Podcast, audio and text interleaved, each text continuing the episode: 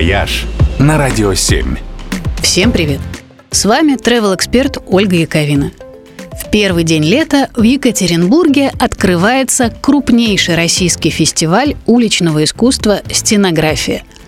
Он существует с 2010 года, и благодаря ему главный уральский мегаполис стал настоящей столицей российского стрит-арта.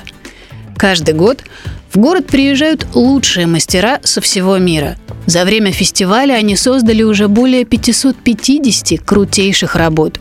И два года назад в Якате даже запустили официальный туристический маршрут Street Art Line, который позволяет увидеть самые интересные арт-объекты. Для этого надо просто следовать за фиолетовым пунктиром на асфальте или же скачать тематическую карту в Яндексе – Девятикилометровый пешеходный маршрут объединяет 25 шедевров уличного искусства.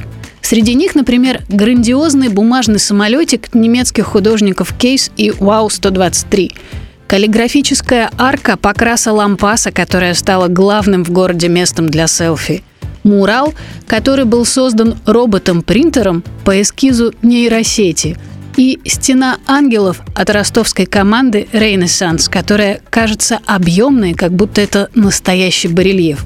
В общем, впечатляющих арт-объектов действительно очень много.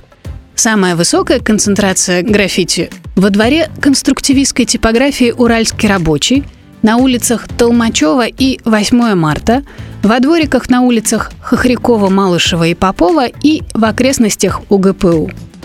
Этим летом коллекция шедевров стрит-арта основательно пополнится. Фестиваль будет продолжаться до конца августа.